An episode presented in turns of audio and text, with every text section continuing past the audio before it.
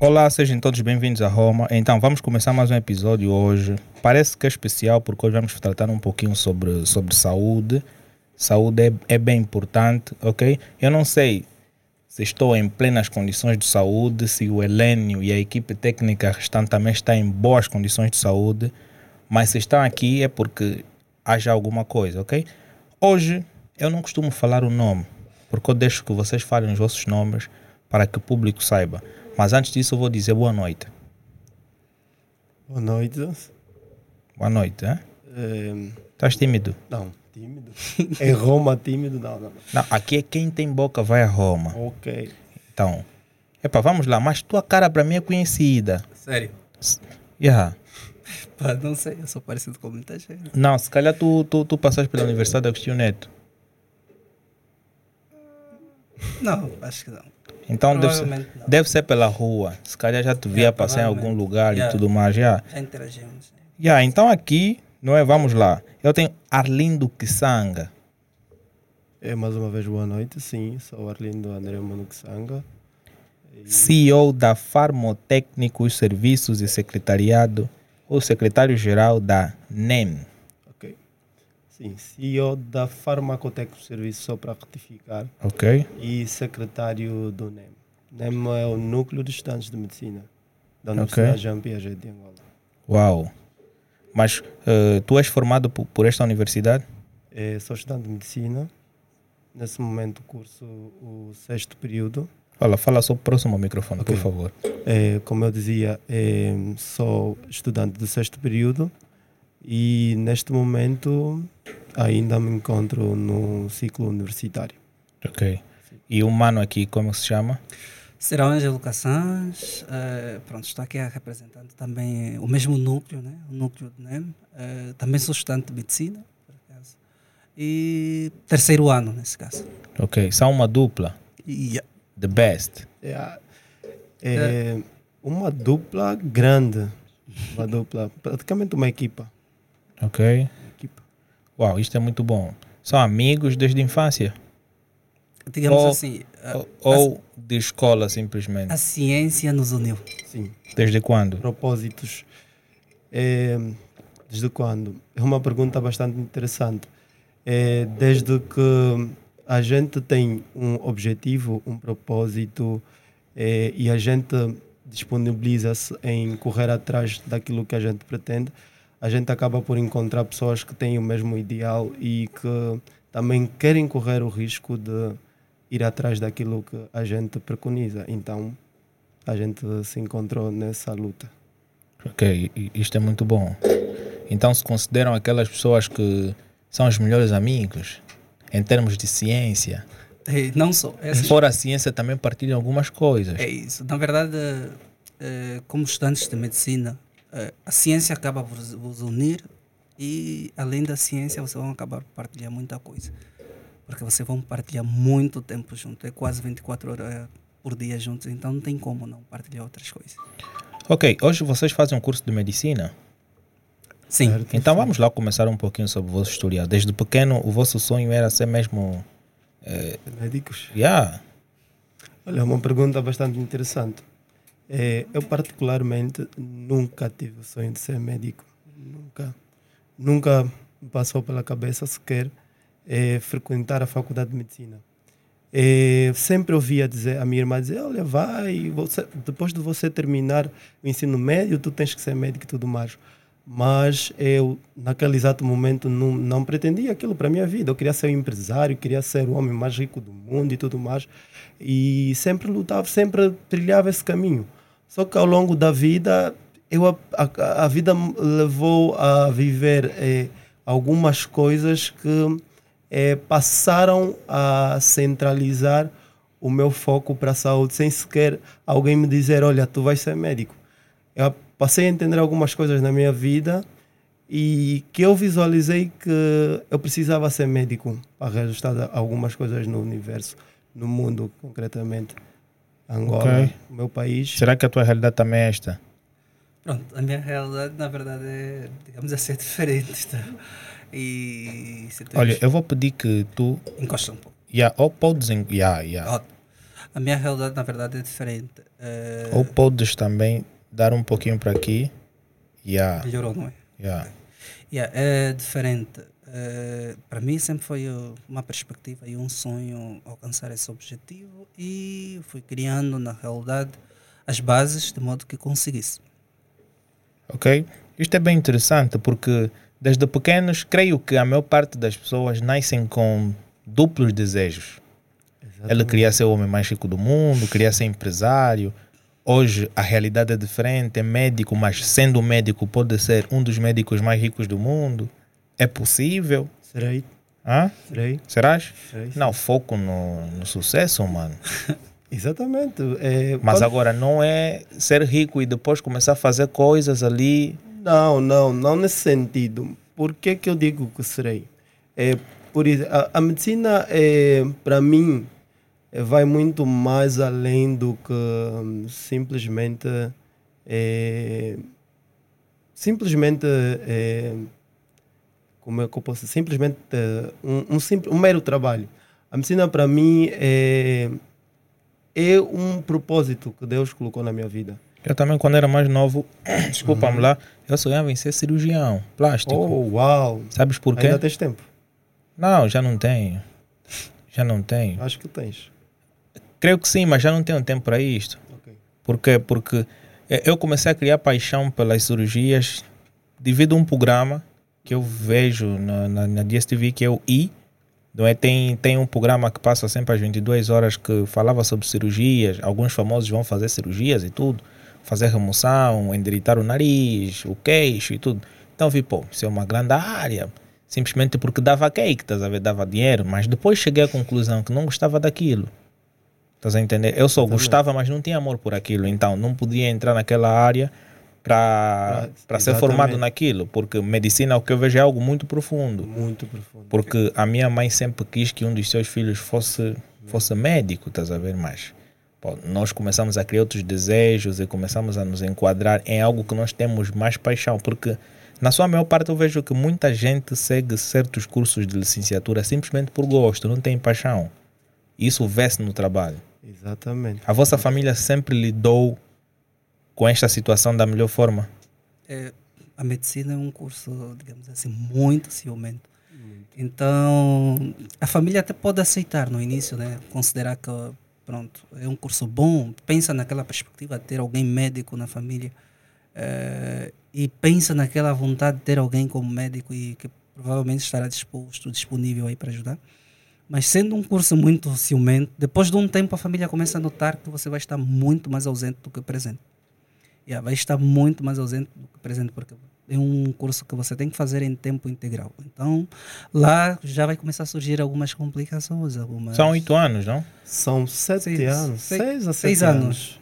Uau. Praticamente. Seis anos. Faltam mais dois anos. É, faltam mais dois anos e alguma coisa. por causa do Covid. não é? Covid. Yeah, e isso tudo influencia, tal como o Arlindo aqui acabou de de dizer, né? a medicina é um curso que requer recursos, quer seja, recursos em sentido financeiros e não só, também requer uma preparação mental em si, tu tens que ter uma preparação para suportar aquilo. Tu, muito bem acabaste de dizer, muita gente faz o curso pelo gosto e não pela paixão.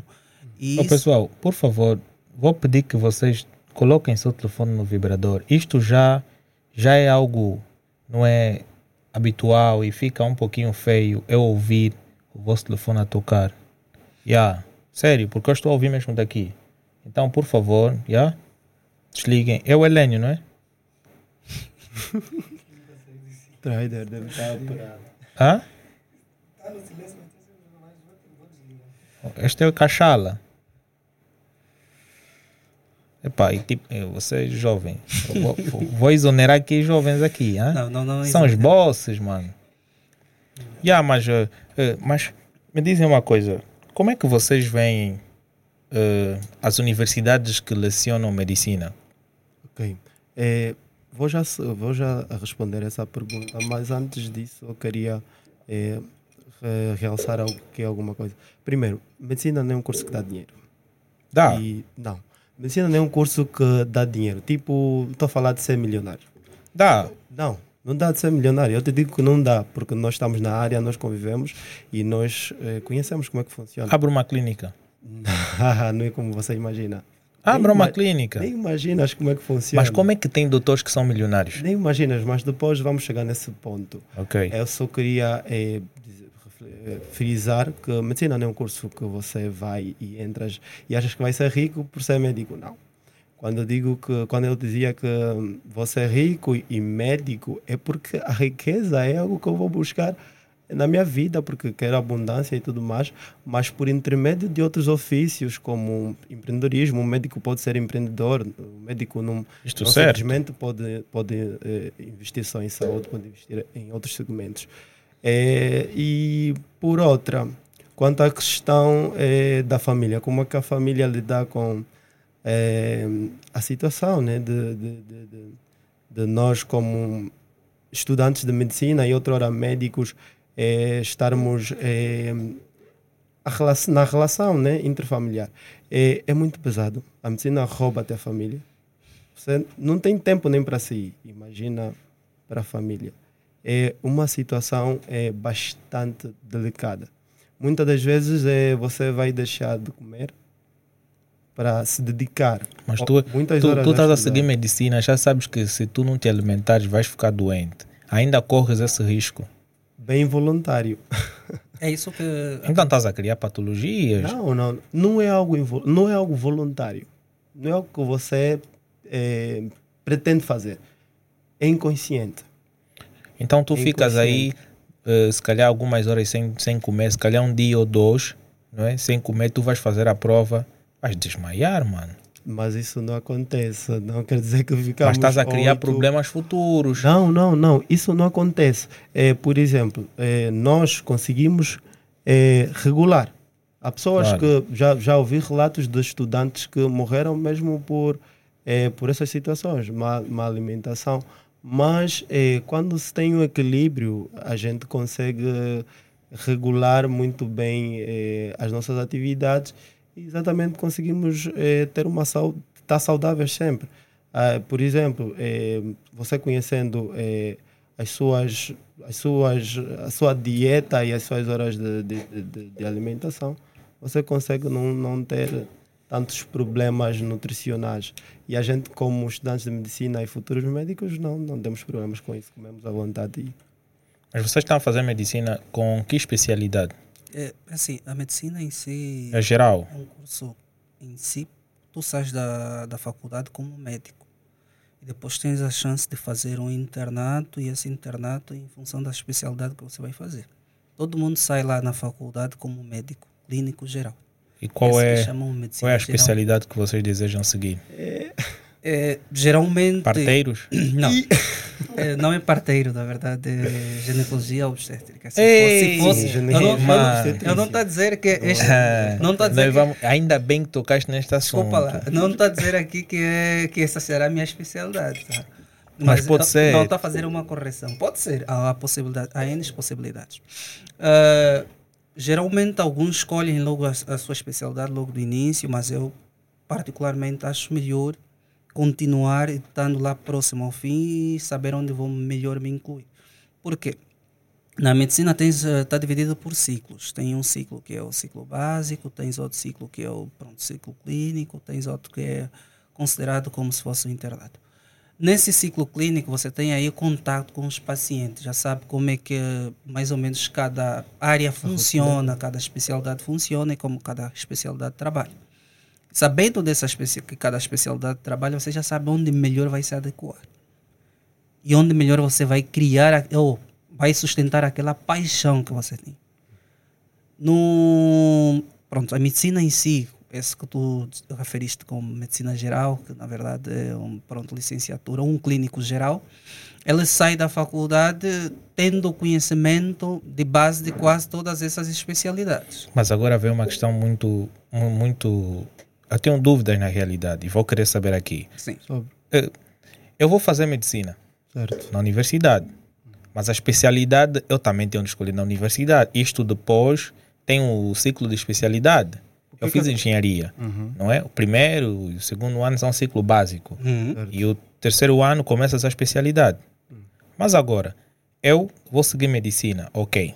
Até, até então não sei qual é a minha especialidade. Vou, vou, vou terminar a minha licenciatura. Certo, Após isto, vou me deslocar para uma outra instituição certo, em que vou fazer a especialidade. certo. As Por que especial... não fazer a especialidade na O que, universidade? que acontece? É, como o meu colega já estava a dizer, é, medicina são seis anos. Tens os primeiros três anos que são o ciclo básico, primeiro, os primeiros dois anos ciclo básico, os, os quatro anos a seguir é o ciclo clínico. E dentro desses anos, tu tens a possibilidade de vivenciar ou conhecer diversas especialidades para se tornares um clínico geral. Ok. O médico clínico geral atende eh, ou trabalha eh, com todas as especialidades, mas não é especialista.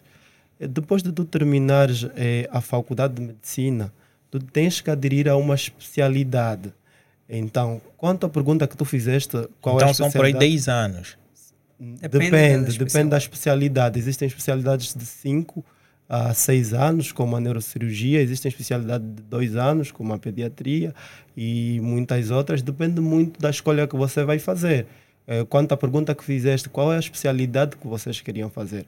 É, isso como meu colega estava a dizer, eu, eu particularmente também, eh, agora não tenho assim uma especialidade.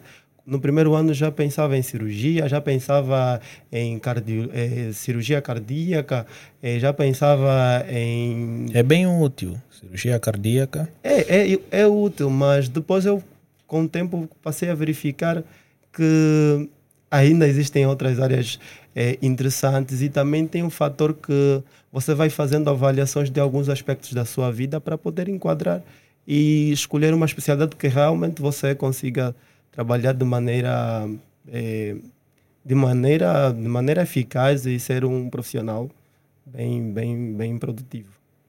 Uau. Isto é bem interessante. Mas aqui o, o nosso caro convidado ilustre disse que ele já, já lançou alguma e eu fixei. Vai ser ginecologista. Não, não, não é minha especialidade. Bom, mas eu vou Vai tocar neste assunto. Vou tocar neste assunto. Me dizem uma coisa, vocês, neste curso, vocês têm um tempo de atendimento aos pacientes. Sim. Qual é o tempo mínimo e máximo que vocês têm para atender um paciente? Grave, moderado e um normal. É, pronto, o tempo do, para atendimento do paciente depende muito. O que que adiantaria eu te atender rápido em cinco minutos e não resolver a sua situação? Por vezes, muitos pacientes não pensam nessa perspectiva. Nós temos, por exemplo, vamos pensar assim, se um clínico geral e, e tu tá atender um paciente, tá atender, tem 100 pacientes na, na, na lista de espera. Os pacientes, por vezes, pressionam sem pensar que não. Cada paciente é prioridade. Se estamos, nesse caso, alguém, um clínico geral atendendo um paciente, tem que dar prioridade máxima ou atenção máxima naquele paciente. E não vai dar atenção máxima naquele paciente só em si. Ele tem que pensar se aquele paciente é o que deveria estar ali. Ou seja, temos que ter escala. Tem pacientes que são urgentes, tem pacientes que são emergentes, tem pacientes que são de ambulatórios, que não poderiam ser atendidos. Ok, mas qual é o tempo mínimo e o máximo para que tu possas atender estas pessoas? É assim, eh, as instituições não estipulam geralmente o tempo mínimo e o máximo para atender um paciente. Cá em Angola tem. Porque, eh, na verdade, o que vai levar, eh, provavelmente, ou, ou leva, os, nesse caso, os hospitais ou algumas instituições a determinar algum tempo é para pressionar ou para levar com que o médico trata o máximo possível de atender o máximo número de pacientes possível. Porque se eu estiver a atender, por exemplo, eu tenho 100 pacientes. Se eu levar uma hora para cada paciente, eu não vou atender todos não, em 24 horas. Mas agora, disseste que agora? as instituições Algumas não... instituições, em função do protocolo, por exemplo, se, se tem um exame, tem atendimento em ambulatório, claro, eles vão determinar mais ou menos aí 15 minutos para cada paciente como tempo mínimo. Mas não significa que este médico obrigatoriamente teria que atender 15 minutos. Que ele pode passar em algumas circunstâncias, vai passar, porque é o que eu disse, cada paciente tem uma prioridade e tudo mais. A estimativa que vai se colocar quando vai se fazer ah, geralmente as escalas de atendimento do paciente, se forem casos de ambulatório, vai levar que não. em função do atendimento, em função se for alguma especialidade para exame, vai fazer uma diferença de 15 em 15 minutos um paciente. Por isso que determina aí, logo quando você vai fazer uma marcação de um exame, vamos dizer, tu tens que aparecer aqui no dia X às X horas. Das X horas até mais ou menos 15 minutos, aquele médico vai estar aí para te atender, como tempo mínimo. Exatamente. Porque, só acrescento também, é, temos que referir que cada hospital tem o seu protocolo e vai depender de muitos fatores. É, não podemos comparar aqui, não, não, queria fazer publicidade, mas vou comparar só é, o atendimento da clínica Girassol com o atendimento, do, no, um atendimento de uma clínica privada e de um atendimento de, uma, de um hospital público. Difere muito. Então, também tem diversos aspectos. Vamos falar de tipo. É, eu, acho que, eu acho que, independentemente de ser público ou privado, uhum. ainda assim o amor tem que ser o mesmo e a vontade tem que ser a mesma. A questão não é, não é o amor, não é o amor. Às vezes são os recursos materiais que são necessários, né, para poder se fazer o atendimento ao paciente. Até porque, como meu colega estava a dizer, cada paciente é um paciente, apresentam situações diferentes. Então, eu vou vos fazer pensar hoje. naquilo que eu quero chegar. Ok. Eu já me desloquei até uma instituição de Estado uhum. em que fui acompanhar alguém vocês acreditam que um paciente que grave demora quase 10 minutos para ser atendido? Grave. Hein? E um paciente não muito grave leva quase 30 ou 40 minutos para ser atendido. Agora, um paciente normal leva quase 120 minutos para ser atendido. O paciente não é que tem uma dor de cabeça, que está normal, consegue andar, consegue falar e tudo mais, leva quase 240 minutos. 240 minutos fala-se aproximadamente em 4 horas. Ok?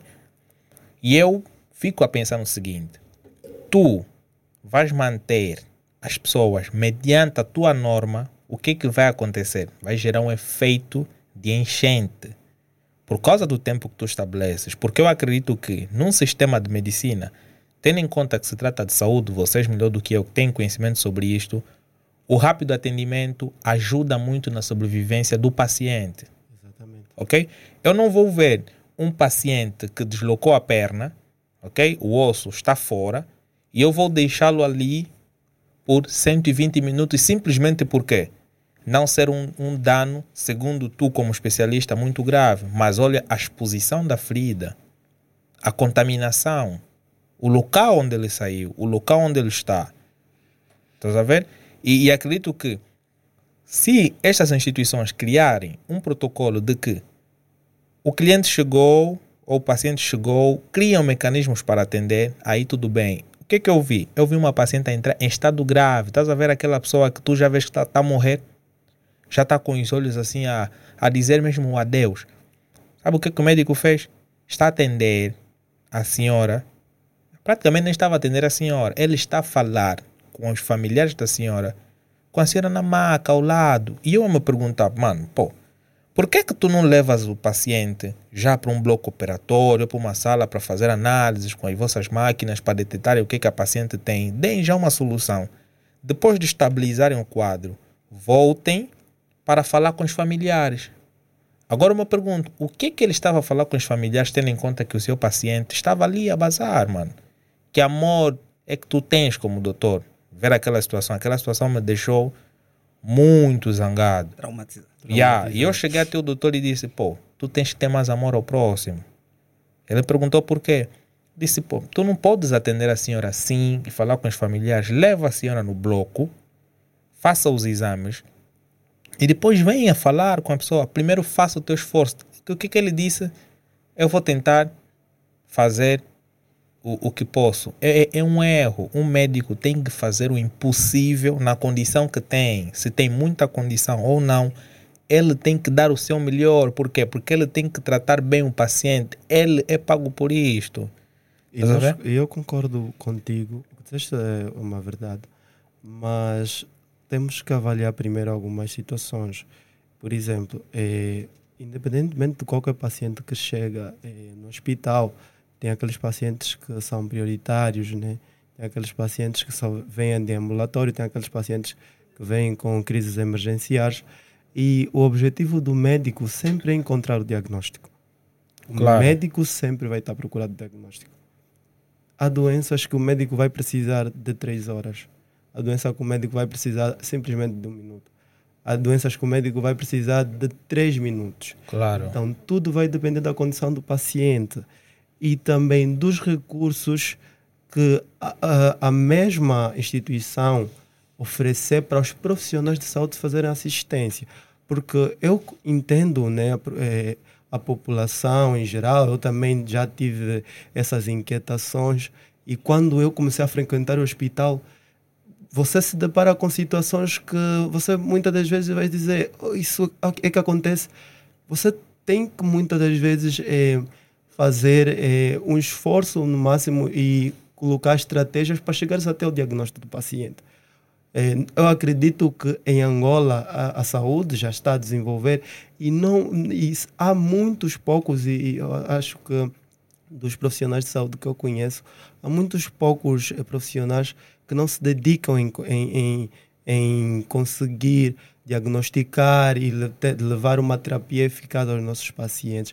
Mas o que acontece às vezes é que a, fal a falta de informação da, dos nossos utentes ou dos nossos pacientes faz com que muitas das vezes eh, as pessoas acabam por entrar em estresse e não, não, não, não, não, terem, não terem aquela noção do que é que na verdade eh, acontece dentro do hospital ou o que é que se espera dentro do hospital. Porque nem sempre é aquilo que parece é. Os profissionais de saúde estão sempre a procurar uma, um- uma solução para o paciente. Tu achas normal um, um, um, um médico não é, estar no, no WhatsApp em pleno hospital? Isso não é normal. Claro. Imagina que o tempo que ele fica no WhatsApp vai pela sala de espera e vê o número de pessoas que lá estão. Por vezes também temos que pensar, o WhatsApp é uma, um dos meios de comunicação. Claro, Por vezes nem sempre que está no WhatsApp ah, está a utilizar ou está a ver o estado, a né? ver Nem a sempre. Não, ver o estado do outro, ele está a ver vídeos né, de ensinamentos, não é? É isso que eu estou a querer, eh, aqui a dizer. Por vezes nem sempre é, está a ver mensagens ou que é desnecessário. Por vezes quando um médico está no YouTube não significa que estará a, a ver vídeos de música e tudo mais. É só que o que as pessoas acreditam muito, na verdade, é, é aquilo que nós sabemos, a pensar na sensibilidade do paciente em si. E geralmente eh, não, quase que não tem como, né? não tem, tu teres, não teres a sensibilidade em, em si do paciente e o que é que o paciente passa. Só que as pessoas vejam muito de forma superficial. E aquilo, quando tu falaste sobre o médico que passou aquilo, estava a conversar com a família do paciente em si. Eh, pronto, eu compreendo o que tu estavas a dizer, compreendo, porque nós todos também já passamos por isso e antes de estarmos mergulhados nessa água, né, assim, nesse mar, em si, também pensávamos ou tínhamos a mesma perspectiva, mas depois a visão muda completamente. Aquela conversa, aquela pequena conversa que provavelmente ele estava a ter com, com a família do paciente naquele momento salvava, salvaria a aquele paciente. Porque em medicina diz-se assim, a clínica é soberana. Ou seja, não importa você levar um paciente no bloco, ela poderia pegar o médico, a, a paciente naquele momento aí levava para o bloco, mas se não que que saber o fazer? que é que o paciente tem, você não tem como fazer. tem como fazer. É como se fosse um mecânico inexperiente que não sabe, na verdade, qual é o problema que o carro tem e pega no carro em si e, e abre só as peças sem saber o que. Nesta lógica, eu de certa forma vou dar razão, desculpa por te cortar, vamos já continuar. Sim. Eu vou aí dizer para todo o pessoal, subscreva o nosso canal, ajudem-nos a bater a meta de 10 milhões de inscritos, sigam-nos nas redes sociais, não só no YouTube, bem como no TikTok, Twitter, Spotify, Amazon Music, Deezer, Google Podcast, entre outras outras plataformas que nós estamos inscritos, ok? Ajude-nos a bater essa meta, pois nós queremos mostrar que a comunidade portuguesa também consegue se criar algo interessante. Yeah, então, com, conforme estávamos a dizer a situação dos pacientes em Angola, eu acredito muito que isto que tu disseste é bem verdade, mas o tempo de conversa entre o doutor e a família não deve ser muito estendido. Claro, o médico vai fazer tudo que seja o mais rápido possível. Porque eh, o paciente em si nos dá muita informação. Uh, o paciente, quando é, digamos assim, o paciente que está, por exemplo, o paciente que o senhor, nesse caso, observaste, provavelmente a senhora estava deitada e tudo mais, inanimada naquele momento, ela por si só não daria muitas informações se não falássemos com alguém. Por vezes, partilhar a informação de que talvez ela tomou alguma coisa, ou que nós pensamos por vezes que é grave, a situação muito grave, ao olho de um médico, ao olho de um clínico em si, não é assim tão grave. Os aspectos que o paciente mostra, por vezes, uh, há sinais que nós aprendemos em si logo na academia. Quando é que é um sinal extremamente grave, quando, quando é que nós temos que dar atenção máxima, quando é que nós não temos que dar atenção máxima. Só que quando alguém, alguém veja em si, digamos, um um cidadão, um, pronto, qualquer indivíduo observa um paciente deitado no chão, um indivíduo deitado no chão, não estar ser dada aquela atenção que devia, supostamente, e enquanto isso vai atender, o médico vai atender outro paciente, não sabe o porquê, só veja que aquele está deitado no chão. Só pensa que está deitado no chão e que não deveria estar deitado no chão. Mas não, a, a mente do médico sabe o porquê, sabe por quais são os sinais que mostrou de gravidade. Então, quando tu disseste que pronto, tem um tempo estipulado que são 10 minutos e o médico deveria ver se deveria atender o máximo possível para os outros pacientes, quando frisaste, e no ambulatório, um paciente que acho que falaste de 200 e tal minutos e tudo mais. Esse tempo estipulado ou essa escala de atendimento que é feito não é uma escala só angolana uma escala internacional. 240 minutos. Não é bem taxativamente 240 minutos. Esses tempos que provavelmente oferecem... Hoje não se consegue ir para a clínica tentar fazer um exame e depois voltar para o trabalho? Tu tens de ficar não. aí quatro horas? Consegue-se, consegue. sim. Depende Na da clínica. Situação. Depende da Mesmo situação. nos hospitais públicos. Cons Qual? Consegue-se, sim. Eu não vou frisar para não fazer... Não, não. Realmente consegue-se. Quando tens um conhecido lá não, mas vamos, não nesse vamos sentido. Aqui. Porque atualmente, é isso que o Arlindo já, já esteve Porque nós podemos fazer uma aposta de tu para o Hospital do Prenda e eu duvido muito que vão te atender em 240 assim, minutos, assim, ou seja, assim. menos do que isso. Atualmente os hospitais, para não, eu não vou frisar o nome do hospital para não ferir sensibilidade. Atualmente os hospitais já têm estado a se organizar, que é claro, uh, transformar o seu, o seu sistema de atendimento cada vez mais informatizado em si, em que facilita isso. Penso que se você agora ir para um hospital público, vão falar para tu fazeres uma marcação. E a marcação é de acordo ao número de pacientes que vai ser atendido naquele dia. Claro. Só que o que eu vou querer, na verdade, eu digo assim, que eu tenho marcações para atender 200 pacientes. Vou dizer, senhor, o teu exame está marcado para dia X às X horas. Imagina que eu marco o seu exame 14 horas. Por vezes a paciente que em vez de chegar a 14 horas, que é a hora que está marcado o seu exame, chega a 8 horas e quer exigir que seja atendido quanto antes. Isso Mas aqui com... em Angola o sistema de marcações não funciona muito porque as pessoas sentem um, tem um sintoma, ele vai se deslocar neste preciso momento no hospital Sim. para ser atendido. Aquele é um paciente, é, o, é isso que tu acabaste de dizer muito bem. É, e é uma pura verdade que nós queríamos alertar a população em si. O, digamos, a, a população angolana, por vezes, acredita que, em função do seu sintoma, vai ao hospital e vai ter a solução logo no dia. Vai ser tudo resolvido na mesma hora. Não, não se resolve. Mas é, é o esperado? Não, não, não mas se... não, não, não é o que acontece. Porque é aquilo que estamos sempre a dizer. Mas eu volto, vou com dor de cabeça, volto com dor de cabeça novamente em casa. A dor de cabeça em si, nós podemos Pode aliviar. Ser um estresse normal. Nós, podemos, nós vamos aliviar a dor de cabeça, né? Vamos fazer Exatamente. tudo que se alivia a dor de cabeça, mas nós temos que procurar não é, nós não podemos só combater o sintoma, nós temos que procurar a causa. Claro. A causa é que é o mais importante. E logo, eu tenho que fazer o estudo uh, dos sintomas que tu apresentaste. Por que que apresentou sintoma? Então, vou à busca da causa. Por vezes, uh, o que acontece é o seguinte: Tu vens com uma dor de cabeça e eu te dou um fármaco para aliviar a dor de cabeça, peço alguns exames para fazer o estudo. Em função desse fármaco, a tua dor de cabeça foi aliviada e depois vais para casa e pensa que já está tudo resolvido e não voltas não, mais para reconsulta. E esse fenômeno, e é frequente mesmo na nossa sociedade. E como quando tu não voltas para reconsulta, se fosse, se não for uma dor de cabeça normal em si, for por uma situação que estava a se agravar, o quadro torna-se cada vez mais crítico. E quando torna-se mais crítico, é um custo não só para si, nesse caso como paciente, que também como um custo para o Estado. Existe, olha, só para reforçar, existe um, um grande problema é, que é o da nossa população, que é a falta de informação. Muitas vezes a falta de informação também dificulta é, algumas coisas básicas no que concerne o atendimento aos nossos pacientes, porque o nosso Sistema Nacional de Saúde tem estado a desenvolver eh, os hospitais, tanto públicos e privados, têm estado a criar estratégicas para que a população tenha uma assistência mais humanizada. Então, muitas das vezes a, a população eh, vai ao hospital e quer que o seu problema seja resolvido na hora.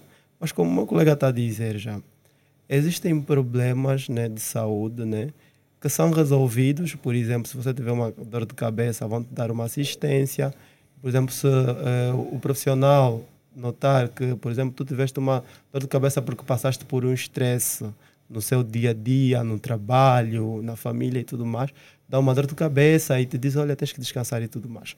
O paciente já acha que não resolveram a sua situação.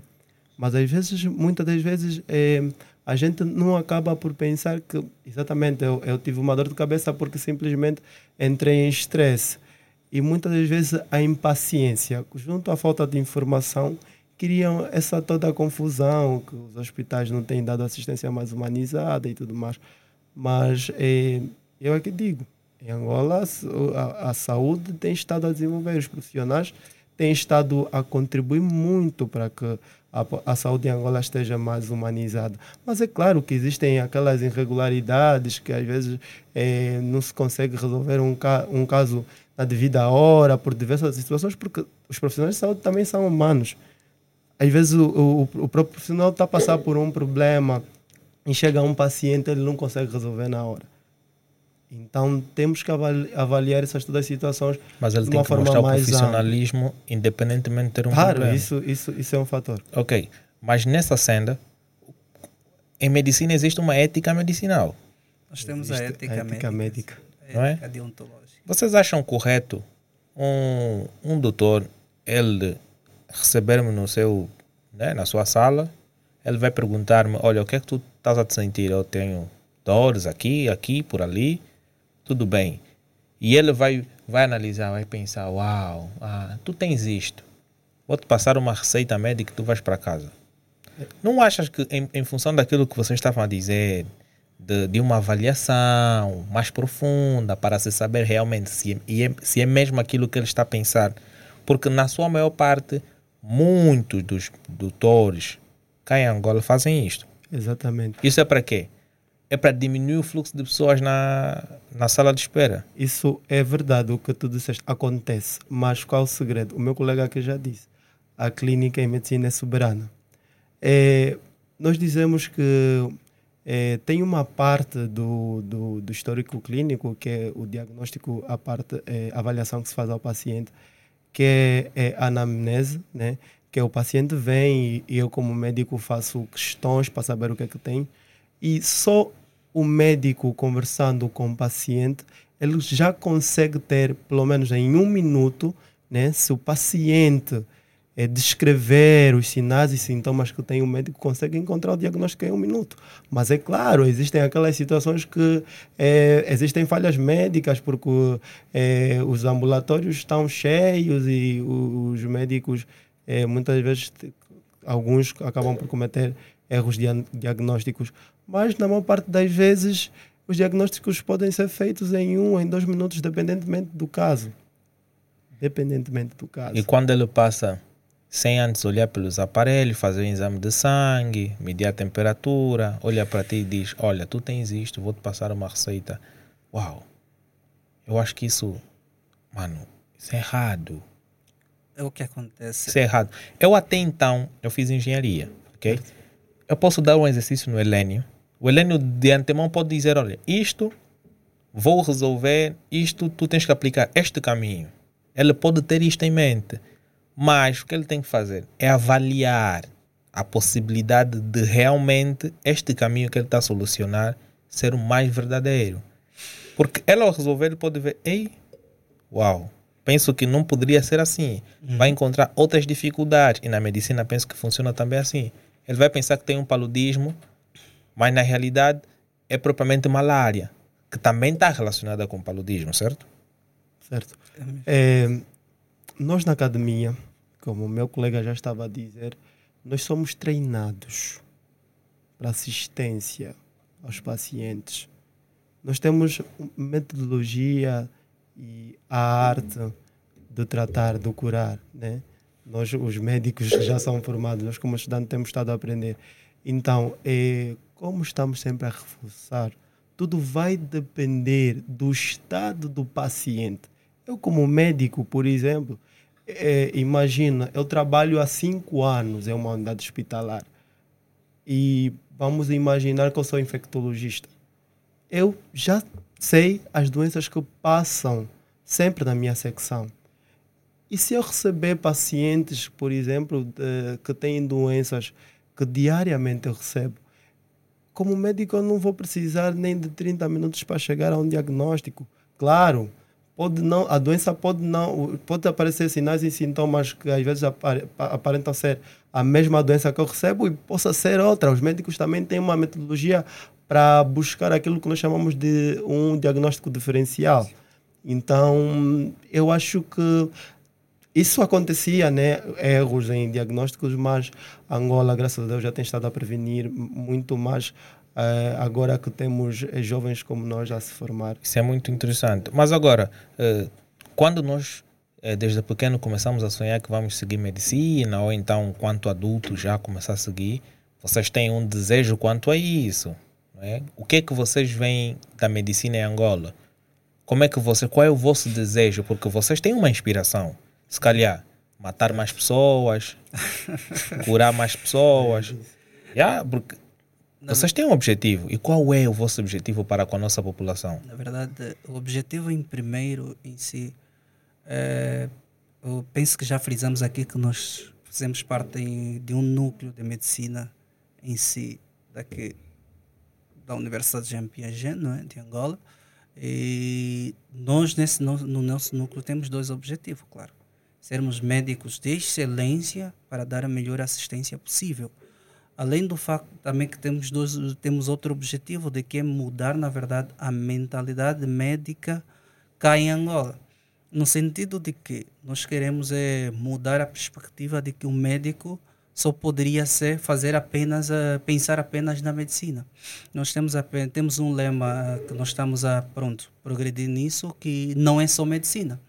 Uh, por exemplo, nós além de estudantes de medicina, claro, desenvolvemos, as nossas atividades empresarial e tudo mais. Por quê? Era na perspectiva que nós poderíamos ser só estudante de medicina e ficar apenas nessa caixinha, estudar apenas medicina e não pensar mais noutra coisa. Claro, nós queremos mudar isso e pensar que o médico tem que ser refém de um emprego e que não poderia pensar em ser empresário ou pensar no, noutra perspectiva. Assim, empresário nós, no ramo da medicina. Nem sempre. O médico pode tem um perfil de saída muito grande. Mas tem, tu não achas que um se perfil... existir muitos médicos que são empresários, não achas que estarão a a diminuir ou aumentar o tempo de, de atendimento nos hospitais, porque já agora tem hospitais que têm muitos especialistas uhum. que vão dizer, olha, não podemos não podemos atender-te porque o especialista não está. E o homem que é o especialista está a fazer o, o hobby dele no outro sítio. É basicamente o contrário. É, começando a pergunta de base do desejo da medicina, é aquilo que o meu colega já estava a dizer. Nós, quando estávamos no preparatório, na preparação de medicina. Fizemos seis anos no mesmo preparatório. Seis anos? É, seis anos já, seis meses, seis meses, seis meses olha, está a viajar, seis meses no mesmo preparatório. E nós olhávamos, eh, verificávamos tanta dificuldade eh, na, dentro da academia e nós, nós quando entramos logo no primeiro ano da universidade, nós dizemos, queremos, vamos ter que mudar isso. Vamos ter que fazer a medicina de uma forma diferente. Uma maneira diferente como? Porque nós ouvíamos da nossa própria família reclamações de que os médicos são isso e aquilo e tudo mais. Então nós eh, for, formamos ou criamos o núcleo de estudantes de medicina com os objetivos que o meu colega já disse e que hoje então nós temos estado a desenvolver projetos que nos levam para isso Porque muitas das vezes a dificuldade que estavas a te referir da própria, eh, de- da própria eficácia no atendimento a- aos utentes e tudo mais, como eu já dizia, muitas das vezes é a falta de recursos. Então, nós, como médicos, eh, investindo também em outros segmentos e acoplando as pessoas de outros segmentos a compreenderem o sistema de saúde e nós a interagir com os outros, com os outros segmentos, nós acabamos por desenvolver a saúde em Angola. Porque é isso que nós precisamos. Tu precisas que a saúde em Angola esteja desenvolvida para poderes parar de, de frisar aqueles, aqueles erros que tu já verificaste. Então, isso só vai acontecer com uma cooperação. Mas fica feio também tu queres desenvolver a saúde, seres um empresário no ramo da saúde, teres a tua clínica próximo do hospital e depois disseres que não, olha, esses exames tens, tens que fazer naquela clínica aí embaixo. E a clínica cujo dono és tu. Fica feio. Eu já estou no público, que eu não pago nada, e tenho que ir no privado, que é o teu negócio e que tu rendes, e eu tenho que pagar por lá. Muito disso acontece Certo. aqui. Mas quando nós falamos de desenvolvimento, desculpa, quando nós falamos de desenvolvimento, não se referirmos só a investimento a uma clínica. Quando nós falamos de desenvolvimento, nós falamos de desenvolvimento humano. Estavas a dizer que, por exemplo, há médicos que têm erros diagnósticos e tudo mais. Nós, como estudantes de medicina e futuros médicos, detectamos alguns erros dentro do setor da saúde. Claro, nós também falamos da própria capacitação dos profissionais de Claro, saúde isto é bom. da própria capacitação. Porque quando eh, nós eh, termos, incutirmos que precisamos todos de sermos bons profissionais e, e conseguirmos todos eh, dar uma boa assistência à população, independentemente da raça, dos valores monetários e tudo mais, eh, a gente eh, não vai olhar muito para esse ramo que são as questões de clínicas e tudo mais. Tu vais conseguir ir a um hospital e ter um serviço humanizado, um serviço que ajuda a tua condição de saúde. Então, nesse Porque- caso, no teu ponto, achas que muitos dos médicos que lá estão merecem uma formação? A capacitação em medicina é contínua. Nós nunca vamos parar de estudar. Mas por que que muitos comportam-se assim? Mas é isso que eu estava a te dizer. Precisamos de, uma, de um desenvolvimento, de uma capacitação contínua. Porque imagina, nós ficamos seis anos a, for, a formar-se em faculdade de medicina. Existem médicos que até hoje não, não fazem especialidade. Por exemplo, hoje eh, Angola, eh, o Ministério da Saúde de Angola já adotou a lei que todo médico que termina eh, a universidade eh, tem que ir diretamente para a especialidade. Acho que essa lei está em vigor. Isso exatamente vai diminuir alguma, alguma, Alguns alguma- curiosos. algumas falhas e tudo mais. Não curiosos, vai melhorar o sistema de saúde em si. Não, porque muitos mesmo são curiosos.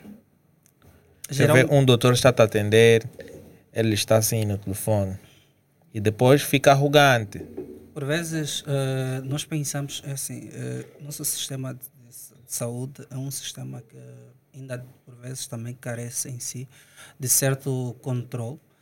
Há eh, profissionais que atendem em si, não significa que todos os profissionais que atendem doutor ou médico. Há, há situações que nós vimos, claro, a serem publicitadas até pronto, a mídia em si a publicitar certas situações que são de profissionais que não são médicos. Tá? E, infelizmente, a, a nossa sociedade tem sempre uma mente, pronto, alguém que está de bata branca, com estetoscópio, é um médico. É médico. É um doutor, claro. E todos, aquele, todos aqueles erros que ele vai, vai cometendo em si, vai fazendo, durante a sua prática, vão dizer que é um doutor X que cometeu. Não vão pensar na perspectiva que pode ser que aquele não seja um médico.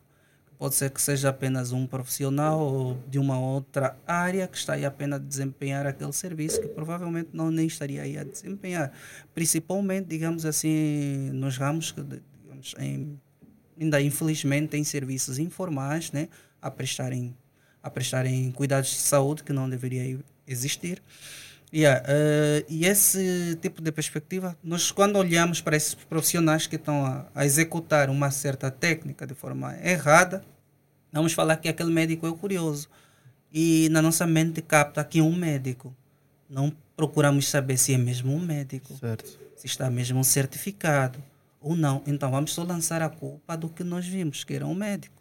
Por vezes Então, neste não é. caso, tu achas que uma inspeção de certa forma ajuda. Mas essa inspeção, de certa forma, também tem que existir do próprio hospital, da própria clínica. Não, na, na verdade, essa inspeção na, em termos de clínicas e hospitais, claro que Existe, há. existe. Existe- Não vais ter uma clínica em si, tu falaste ainda aí sobre ter clínicas, não vai ter uma clínica em si eh, em que não vai ter, tipo, os, do- os profissionais que estão lá não são documentados. Não, não é possível. Porque para Não, você possível criar... é, pode ser falso. É isso que eu estou a dizer. Possível é, pode ser falso, mas a margem mínima, Mínima, mesmo. Porque reduzida. tu podes ser curioso em mecânica, mas ser curioso em medicina é fatal. É fatal. Não é tem fatal. como. Eu conheço pessoas no Benfica que estão a beber às 22, chegam até 5 da manhã a beberem. Hã? E às 6 horas têm que ir no Maria Pia a trabalhar, mano. Infelizmente. É, infelizmente isso existe. é, infel- Mas eu tenho uma questão aqui que eu quero, quero saber, é básica, mas eu quero saber porque eu não sei. Dentro da categoria de, de especialistas na área de saúde, tem várias, vários graus, não é? Um doutor é aquele que é doutor mesmo, é formado para ser doutor. Mas por, e um médico é um médico. Sim. Por que, que existem médicos que gostam de ser chamados? Ah, doutor. Eu tenho que chamar doutor é alguém que tem o título de doutorado. Sim. Mas por que, que todos vocês gostam de ser tratados como doutor? Na verdade, eh, o doutor nem, nem sempre é só um médico. Tá? Nós pensamos que o doutor, por isso que temos doutores, nós chamamos os especialistas. Em, si- em direito também chama-se doutor. Claro. Eh, quanto ao ramo da medicina, após terminar a medicina, pronto, tu és um médico. Por isso que, ah, se você observar a descrição, por vezes na bata, vem MD e depois o nome do, do próprio profissional. MD de medicina e o nome do profissional. Agora, quanto à expressão doutor, claro, a nossa sociedade penso que digeriu muito essa expressão em que acha-se muito mais fácil. É isso que eu estava aqui a explicar que por vezes não é um médico especialista, mas em si é dado o título de médico, que é um, na realidade um técnico de enfermagem ou mesmo um enfermeiro, é chamado de médico, porque a sociedade acostumou-se assim. Mas não significa que nós temos como, claro, os pacientes em si têm a obrigatoriedade de chamarem alguém que não seja um profissional como doutor. Mas a nossa sociedade é que Eles faz isso. E não significa que, claro, ah, em si, o profissional pode recusar esse título. Está no seu direito e em si tem que. Pronto, não, não lhe pertence o título de doutor, não tinha Mas ser parece que vocês se invadissem mais quando vos chamam de doutor, vocês se sentem mais Não, importantes. Não, eu- eu acho, acho- que é uma impressão que as assim. Eu acho que não- na não realidade têm. é isso que Ardente Eu chego aqui agora, oh, doutor, como está? Na Eu realidade, eu, eu, eu diria até que é uma bajulação por parte da população para, para isso. Não, não, não achas que é, é um hábito que a população tem É por isso. intermédio de, de muitos que fazem isso? Mas oh, olha- oh, cara, eu, não sou eu sou doutor, mas ele não tem um grau de doutorado. Mas aí a questão é exatamente essa que o meu colega estava a dizer, por falta de informação da população, uns acabam por chamar doutor. Porque o médico nunca obriga um paciente ou qualquer outra chama- pessoa que seja a se chamar de doutor. Quando o médico não tem um grau de doutorado, porque passou na especialidade depois fez o doutoramento, ele não tem esse direito. Não, por exemplo, aqui, aqui também é uma diferença. Aqui o, o nosso colega aqui, o Helênio, Ok. nós temos que chamar de engenheiro. Engenheiro. Claro, Engenheiro o Delfim é, é um mini engenheiro. Estás a ver? Pronto. Eu tenho que dizer, é, estás a ver? Eu vou dizer, em, não vou acabar, não vou terminar o, a frase, porque ele, ele ainda não é engenheiro, ainda não tem certificação. Já o Helênio já tem documentado que É é engenheiro. engenheiro. É o grau que ele tem. É Agora, se eu chegar ao, ao estudante, ele pode aceitar, porque um engenheiro também é um estudante, mas ele pode te fazer correção, vai dizer, não, mano, eu sou engenheiro. Isso já é uma. É o que o Arlindo acabou de dizer. É uma questão, na verdade, de consciência, sim. Mas fica mais bonito quando chamam doutor. É assim, o, o termo doutor, claro, nós como estudantes em si, é, é uma perspectiva que nós temos. É algo que nós pretendemos alcançar. É, penso que você já, provavelmente já ouviu alguém assim a dizer ele sempre se comportou assim, ou ele sempre foi assim, e depois torna-se alguém grande. Geralmente, quando nós queremos alguma coisa, nós temos de nos comportar como se fosse aquela pessoa. Ou se nós queremos ser ah, alguém amanhã, temos que nos, nos comportar hoje. Se nós queremos ser um bom, bons especialistas, bons médicos, bons doutores e tudo mais, nós temos que nos comportar como os bons especialistas e bons médicos hoje. Mas como é que Porque- vocês veem a, a situação da medicina cá? Nós queremos, na verdade, nós vimos a situação como está, na realidade está em bom porto e, claro, nós também queremos fazer melhorar nesse sentido. Melhorar, sim. Por isso, lá onde vem o nosso núcleo, que é o NEM nesse caso, o que é que nós estamos a fazer com esse núcleo? Estamos a pegar os especialistas que são da nossa praça nacional e não só especialistas internacional e criar conferência de debates. Mas qual é o objetivo de, do NEM? É isso que nós já partilhamos aqui. Primeiro, é desenvolver, na verdade, a comunidade científica em medicina em Angola. Ok. Nós queremos desenvolver a medicina em Angola, queremos transformar a medicina em Angola. E como é que nós queremos fazer isso? Logo da academia, incutindo logo na academia, workshop, palestras em si, pesquisas, Intercâmbio. intercâmbios acadêmicos em si, para desenvolver os profissionais. Ou seja, se nós não começarmos a sair da caixinha, que seria universidade, hospital, sem pensar na perspectiva do que os outros estão a fazer fora, ou seja, no exterior, nós não, não vamos desenvolver. Então, o que é que nós queremos, nós estamos a fazer né, com esse núcleo? Muito, bem recentemente terminamos um workshop, uma masterclass. né? Maratona Interligas. Sim, uma maratona e uma masterclass. A maratona Interliga foi, acho que, duas, três semanas Três atrás, semanas né? atrás, sim. Eh, em que na qual o que é que nós fizemos? Chamamos ou convidamos especialistas que estão de renome do país. E esses especialistas foram para lá e falaram sobre as suas especialidades. Qual era esse objetivo? E excitar logo na formação a decisão ou a escolha da especialidade que melhor se enquadra em si com os próprios estudantes. Além do facto de que, por vezes, nós convidamos especialistas do estrangeiro, né, de forma online, hoje, por isso que eu estava a falar do WhatsApp, que o WhatsApp, eh, Zoom e tudo mais ajudam e facilitam cada vez mais. Claro. Nós temos a capacidade de ter conferências, já tivemos várias vezes, principalmente na época de Covid. Ah, desculpa. É o horário que tinha que ler um livro. Ah, então já tinha que estar a ler.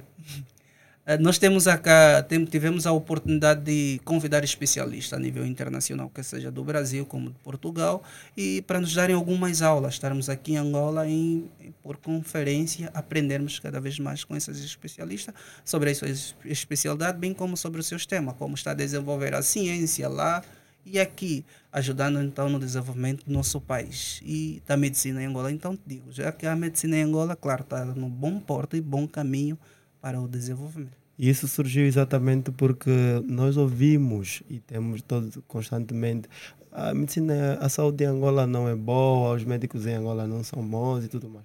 Nós avaliamos isso tudo, nós vimos quais são, por que que isso que as pessoas dizem isso, como é que nós podemos melhorar isso. O objetivo do NEM é exatamente isso, porque se nós como estudantes não nos prepararmos para sermos bons médicos, nós vamos ouvir as outras, as outras pessoas a falarem isso de nós. E é isso que nós queremos prevenir logo na academia. Nós queremos que Angola também tenha bons médicos. Nós podemos ser bons. Por que nós não podemos ser comparados com médicos dos Estados Unidos? E por falar em prevenção, para prevenir com que poucas pessoas saibam do nosso podcast e adquiram esta informação muito boa, seguir-nos é uma mais-valia, pois estarão a ajudar-nos a crescer bastante, mas não basta simplesmente subscrever o nosso canal. Deixe o teu like, comente bastante e faça perguntas, talvez nós podemos trazer os convidados novamente aqui, porque vai ser o meu desejo trazê-los novamente aqui, para que eles falem de mais temas diversificados com base à saúde pública angolana e não só, ok? Subscreva o nosso canal e deixem um like, ajudem-nos a bater a nossa meta de inscritos, 10 milhões e já fica bonito. Yeah, então, uh, mas e, e, e, e falamos agora do, do NEM, não é? Essa vossa iniciativa é muito boa, pois assim vocês realmente estão a contribuir. Se realmente é o vosso pensamento, posso dizer-vos que é uma boa ideia, não é? Pois isso vai contribuir muito para, para a literacia, não é? De muitos estudantes cá em Angola e muitos técnicos que já operam. Ok, e a farma, farmacotec, qual é? O objetivo é a farmacoteca de serviços entra exatamente na necessidade de eh, diversificarmos os serviços de saúde e serem eficazes, porque não é só a medicina eh, que existe no sistema de saúde. Existem outras áreas, como enfermagem, como farmácia, como análises clínicas. E nós, como estudantes de medicina, por exemplo, eu e particularmente o Serão também, eles já, nós já viemos com uma formação base técnica eh, na área da saúde. Então, quando nós entramos na, na faculdade de medicina, nós verificamos que havia uma necessidade das outras especialidades também terem essa capacitação. Porque imagina, o médico é, vai fazer o diagnóstico de uma doença, mas posteriormente ele vai, vai fornecer a terapia ao paciente. Esse paciente vai ter que se dirigir a uma farmácia para conseguir aderir aos fármacos. E muitas das vezes também acontece que existem farmacêuticos que muitas vezes não estão preparados para atender a demanda, acabam por tocar os fármacos. Então, nós fizemos uma coisa muito interessante que não foi só o NEM, é, que foi, nós quando entramos na faculdade de medicina, nós pensávamos, nós precisamos de nos capacitar. Fizemos um curso que é Startup em Negócios de Saúde, que era nós é, aprendermos é, sobre os investimentos que são feitos em saúde e criarmos projetos que estariam ligados a diversas especialidades e conseguir implementar. Então, daí é que surge a, farm a Farmacoteca de Serviços. A Farmacoteca de Serviços surgiu basicamente também para capacitar os profissionais da área de farmácia a conseguirem dar assistência eh, no que concerne a bom atendimento aos utentes, né? e para evitarmos eh, muitas vezes as interações farmaco farmacológicas que ocorrem, a toxicidade de fármacos, o uso irracional de fármacos, para que as pessoas possam ter uma terapia eficaz e possam ter saúde, porque a saúde não depende só do médico, depende de todos os profissionais. Mas agora, uh, esta é uma startup tua, nesse caso, tu és o responsável da startup. Não achas que, de certa forma, na medida que a tua startup vai, vai crescendo e depois pode ser contratado para um hospital ou uma clínica, não achas que o tempo de dedicação, tanto ao teu negócio como a uma instituição pública ou privada, será reduzido? É, o que, é que acontece? Nós, como NEM, NEM é, acabamos todos por fazer esse curso que eu já disse, Startups de Negócio em Saúde, e tivemos um projeto. Meu colega que está aqui também tem um projeto é, em uma determinada área de saúde. Então, o objetivo basicamente não é agora, por exemplo, nessa fase em que eu estou, me dedicar na farmacotécnica serviços, por exemplo, na criação de um negócio. Não. É basicamente é, apostar na capacitação dos profissionais que existem. Por exemplo, eu trabalho como técnico de farmácia. Eu conheço as problemáticas é, desta área que muitas vezes acabam por interferir na saúde dos pacientes. Se eu, como estudante de medicina, já estou a ver que preciso mudar algum paradigma dentro da medicina e sair da, da, da área de, de farmácia, eu preciso verificar, ajudar com que esses profissionais que estão formados nessa área, que também é muito importante para a saúde dos nossos utentes, tenham que ser é, capacitados.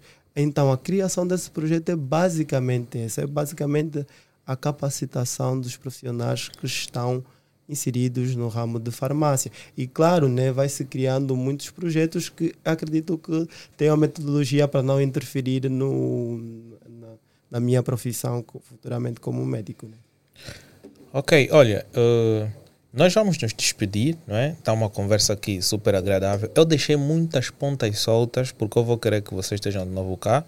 Eu deixei aqui, pessoal, pontas soltas sobre saúde, em questões de alimentação, questões de, de consumo de água potável.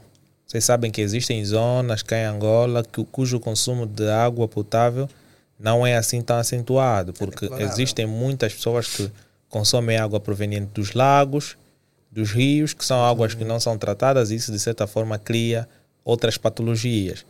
E este, e este tema eu deixei mesmo para uma próxima conversa, porque eu vou querer aqui abordar um pouquinho sobre isto, ok? Então, pessoal, olha, nós vamos aqui, vocês podem deixar o vosso agradecimento, beijinhos para a família, se é que tem mesmo namorada, esposa, né? Aproveitem esse momento, né?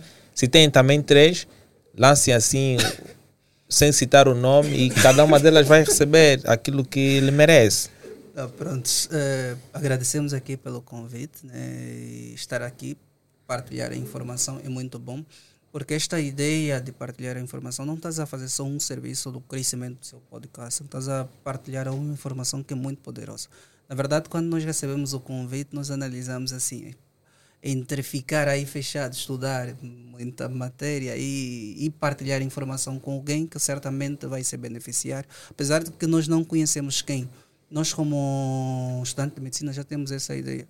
Por vezes, o paciente que nós atendemos, não muitos, vem, nós atendemos, damos, vamos dar a solução e nunca mais vimos na vida.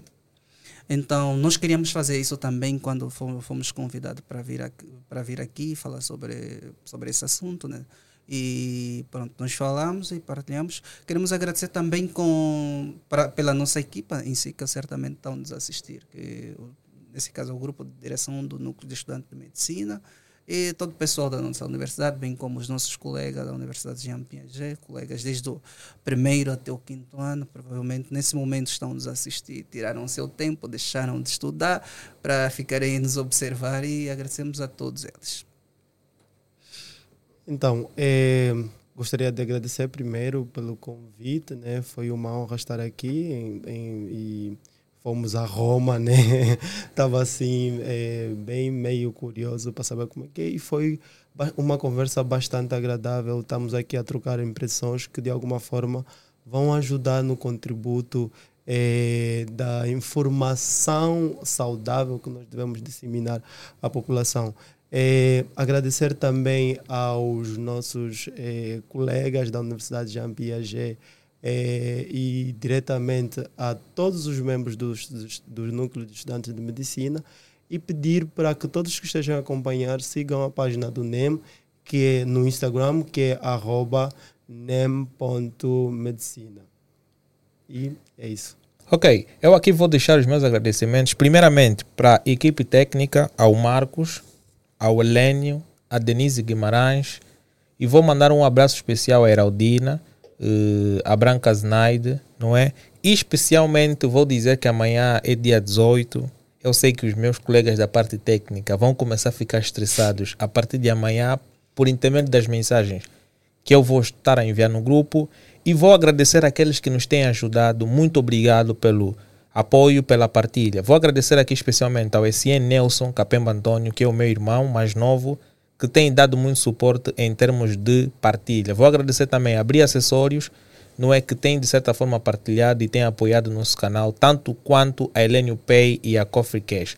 Agradeço também ao IEM, não é, ao Zírio Antônio, que é o meu irmão mais velho, que também tem dado apoio, não é, uh, aqui, ao Anselmo Ibrahim, que também tem dado apoio. Vou agradecer também a todos os amigos que de certa forma têm partilhado e dado conhecimento ao Denilson Assunção, ao Muki West, não é, pelo apoio que têm dado para que nós possamos aprender mais a cada dia e as críticas dele sejam sempre benéficas, ok? Então, diante dos dias, esperem coisas boas, coisas novas. Se vocês querem nos ver a crescer, comentem bastante, porque nós queremos que essa informação não seja simplesmente para as pessoas em momento atual, mas sim também daqui a seis anos essa informação vai ser muito útil, ok? Amanhã nós temos um aniversário que é o dia 18, vocês vão poder ver uns trechos. A Denise Guimarães, sigam no, no TikTok e no Instagram, ela fará anos amanhã. Não sei que data é que ela fará amanhã, mas também não vou divulgar para vocês. E então, beijinhos e até já. Para quem não vai comer o bolo, é só ficar em espera para ver, ok? Até já. Perfect. Perfect.